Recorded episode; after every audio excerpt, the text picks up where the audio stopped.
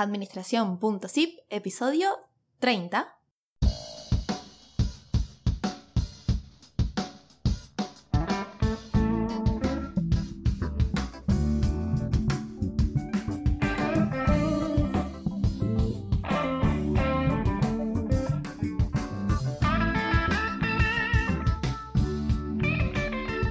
Bienvenidos al podcast de Administración.zip, un comprimido de conocimientos para que escuches cuando y dónde quieras y aprendas y mejores en minutos sobre administración y gestión para emprendedores y pymes. Mi nombre es Lucía Olú, como todos me dicen, estudié y continúo formándome en este mundo de gestión empresarial y como tener un negocio requiere conocer muchos frentes, aquí te comparto contenido que te ayude a mejorar, motivarte y lograr tus metas.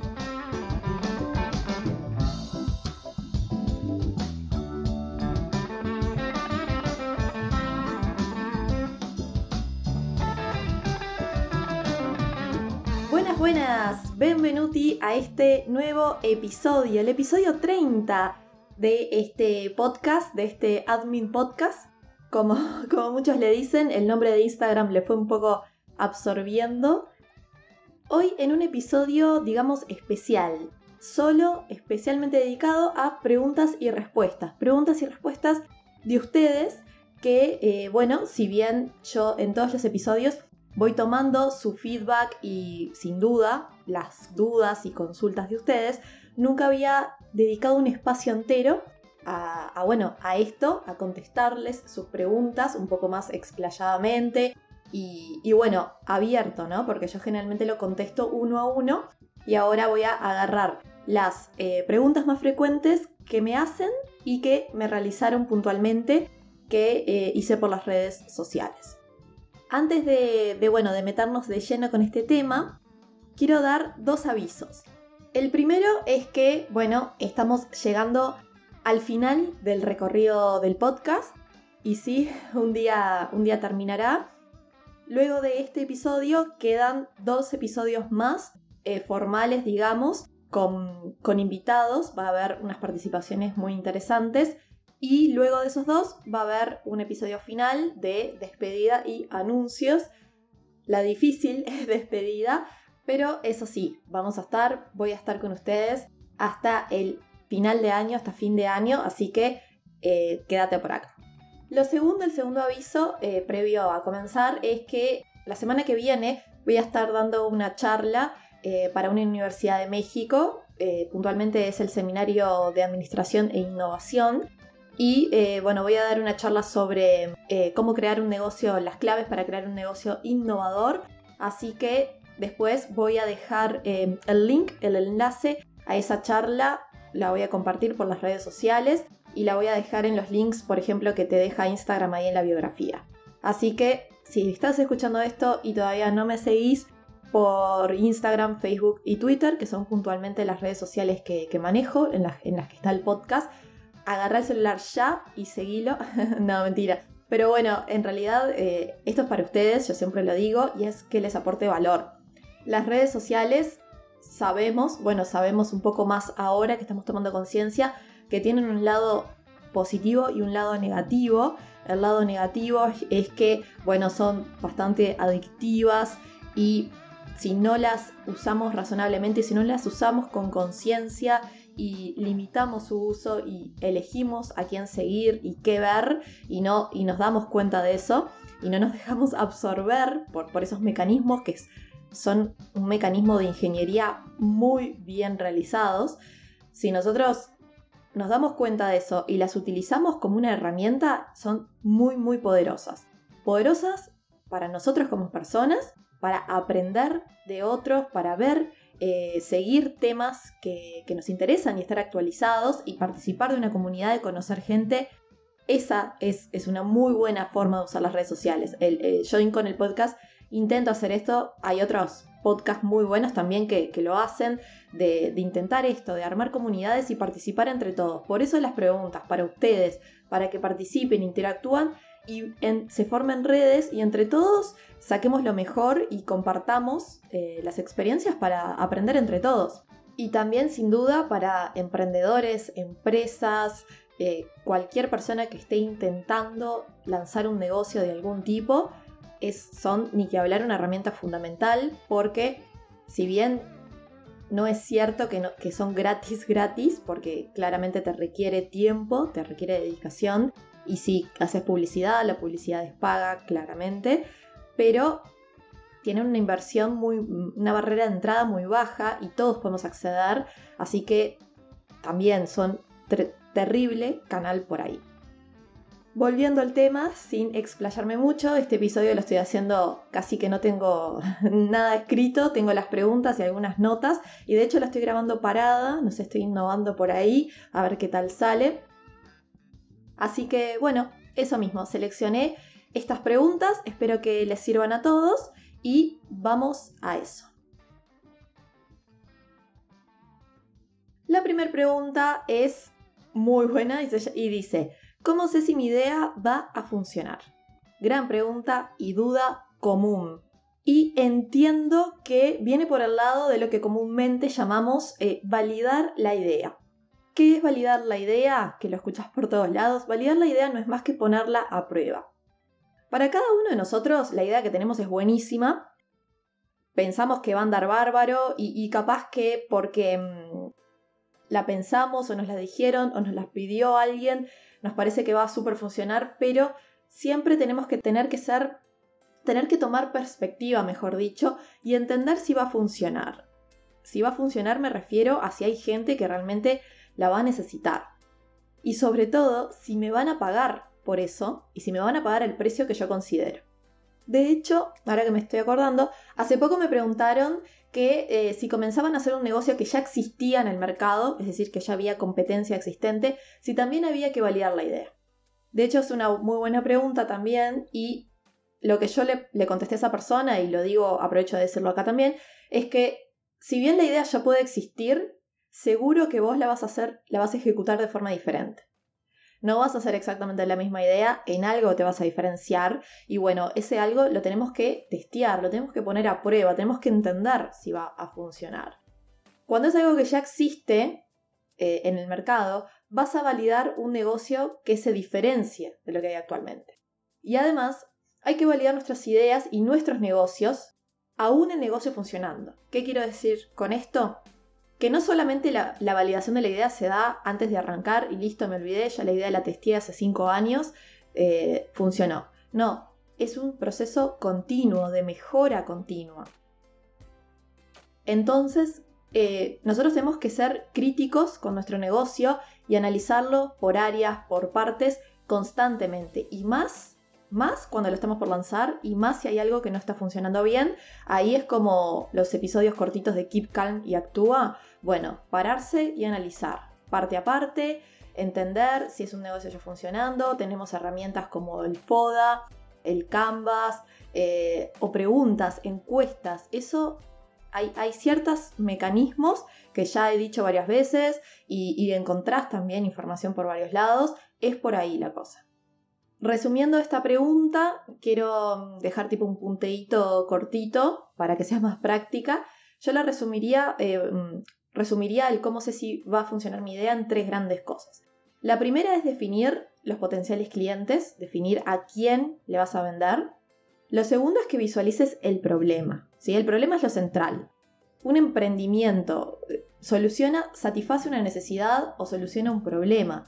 Em, si no se mezclan estas dos cosas. Entonces, visualizate el problema que, que, tienen esas personas que querés resolver con tu idea. Y por último, arma la propuesta, la oferta, la solución a ese problema.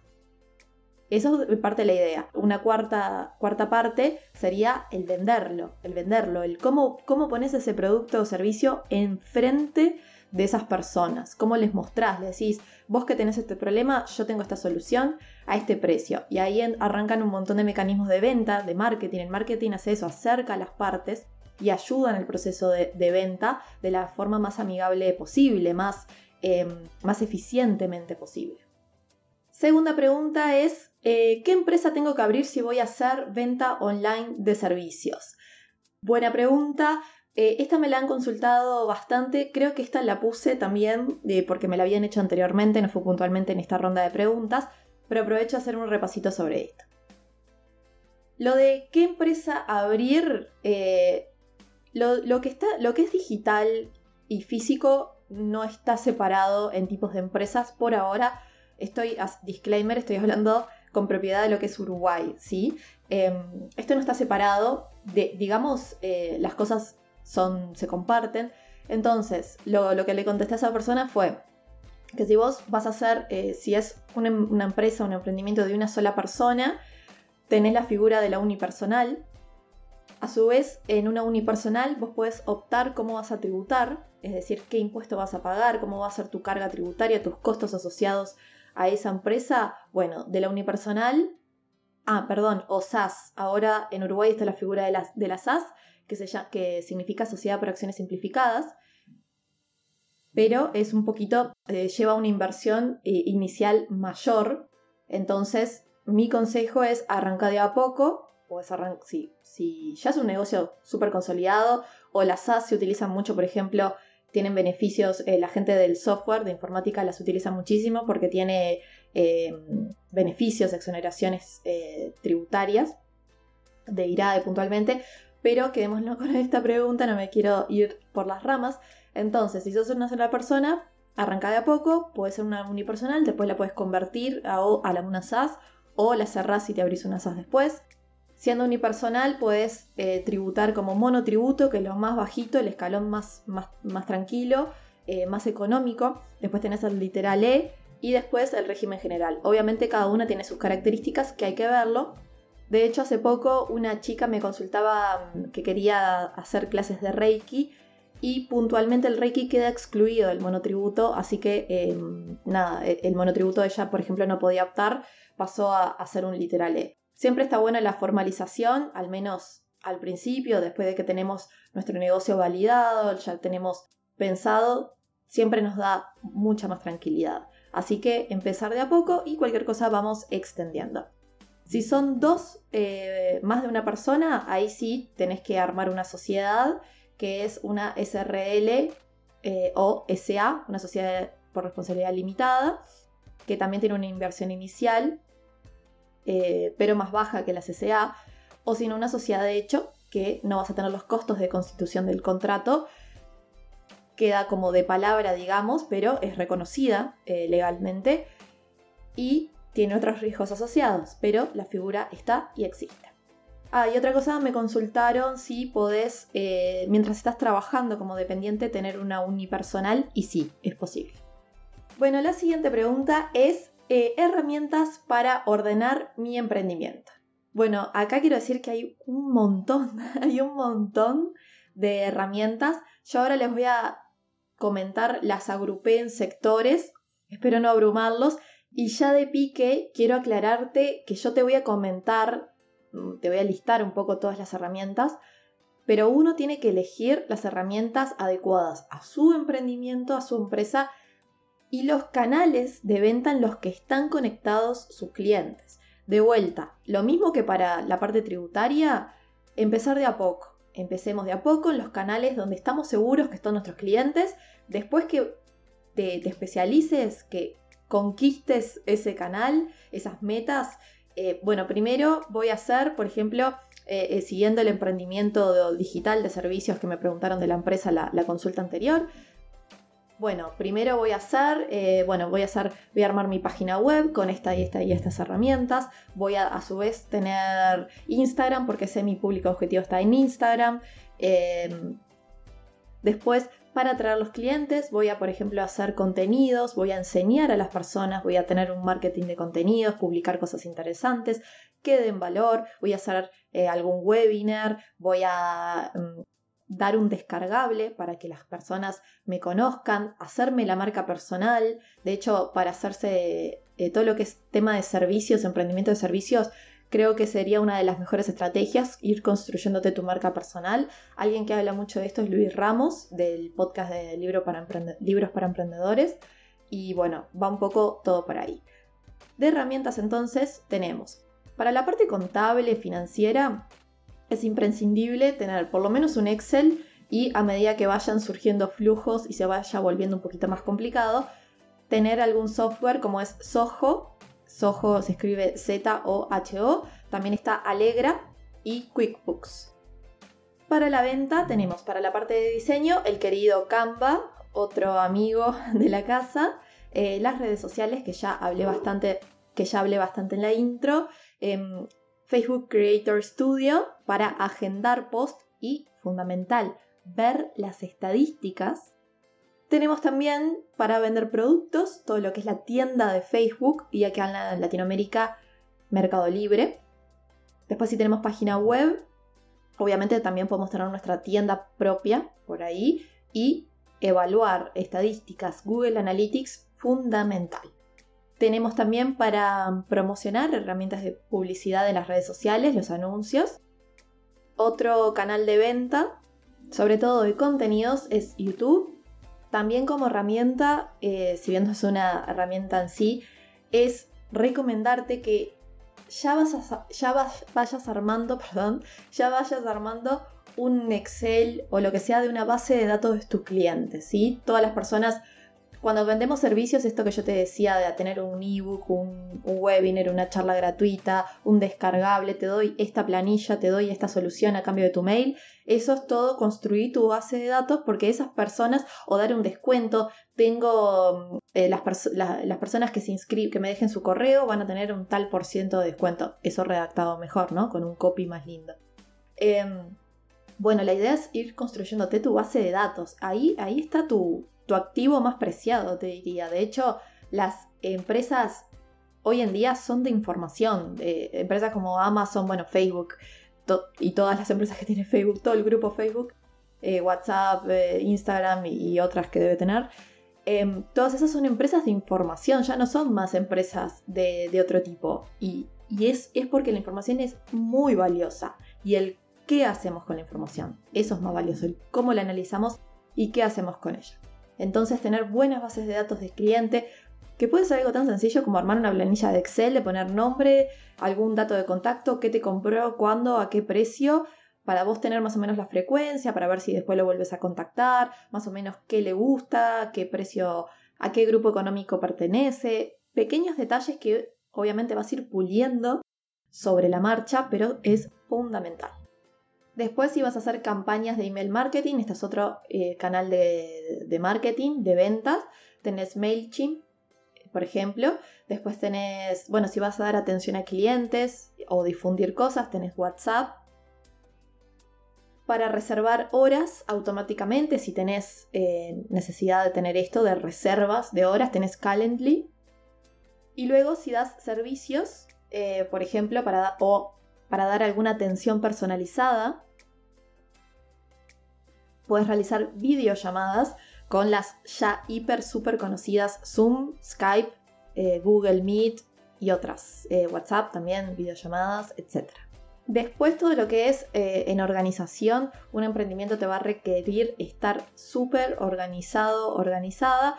Entonces eh, yo uso mucho Trello, ya lo he dicho. Trello, se escribe con doble L. También tienes otra, yo no lo uso, pero quienes la usan dicen que es muy buena, Evernote.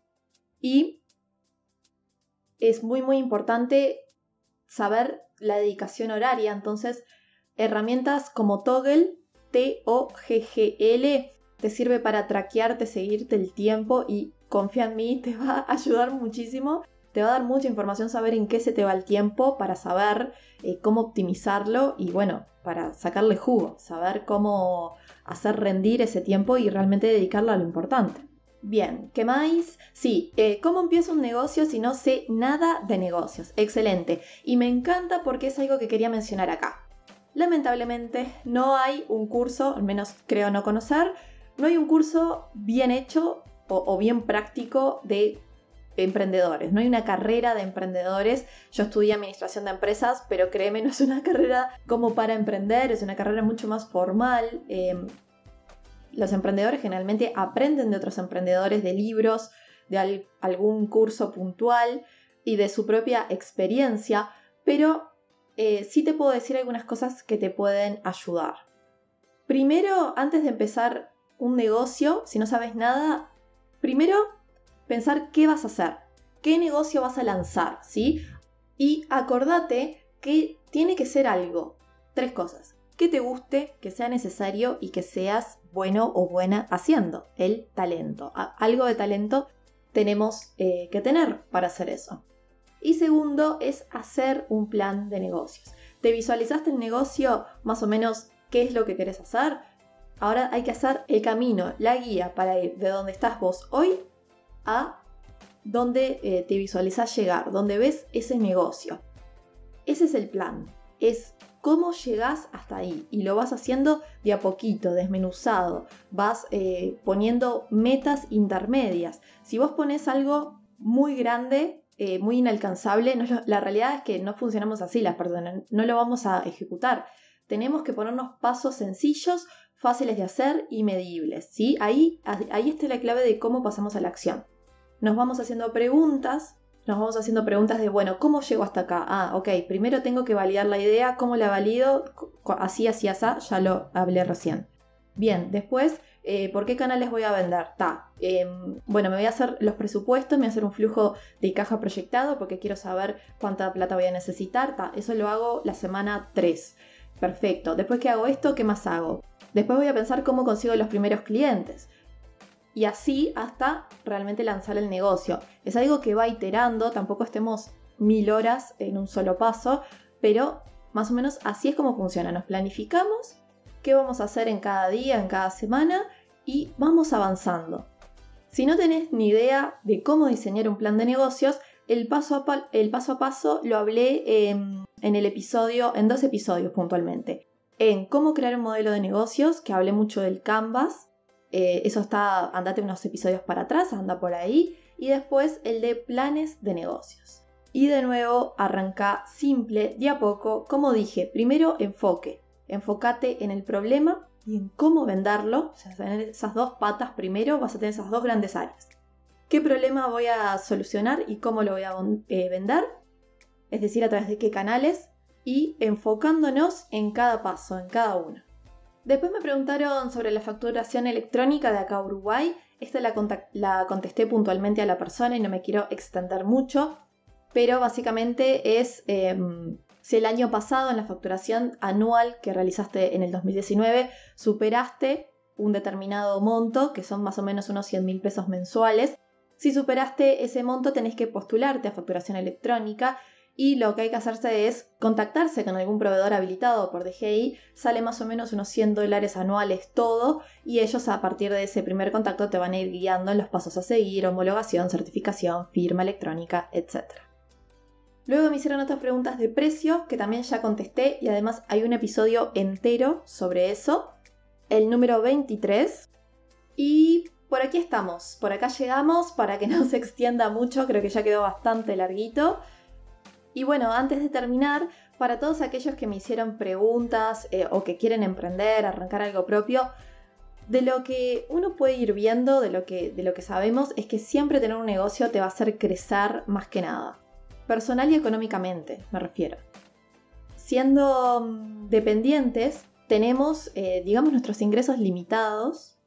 Siempre tener un negocio propio te va a, mm, dar más rentabilidad que otra cosa a dar más crecimiento económico bien gestionado, ¿sí?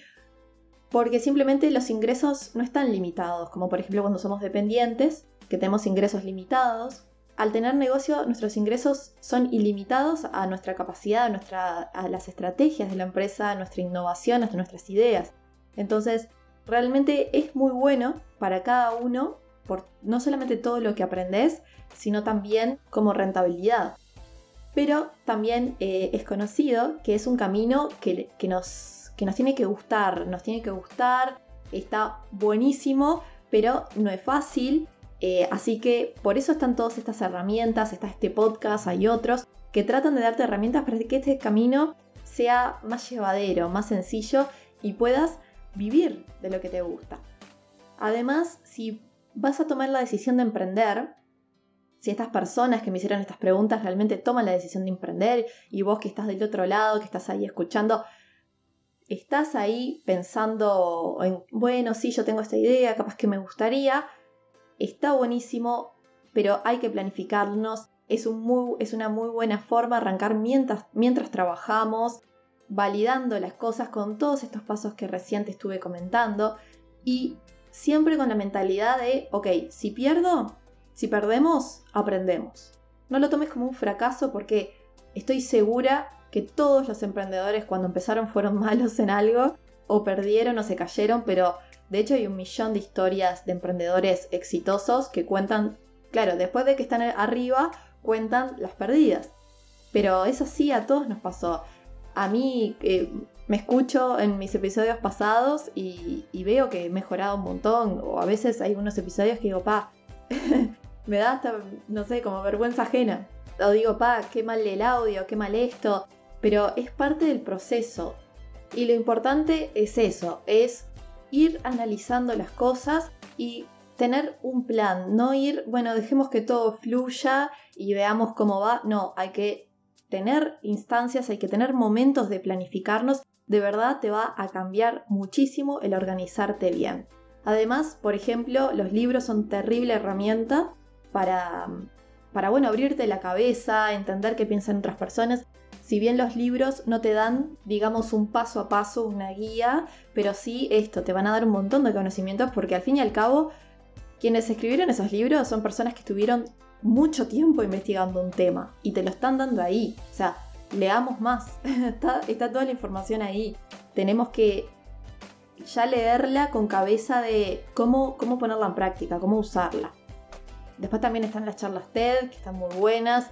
Para emprendedores hay un montón. Eh, también son bien cortitas, prácticas. Y de verdad también te van a aportar mucho valor.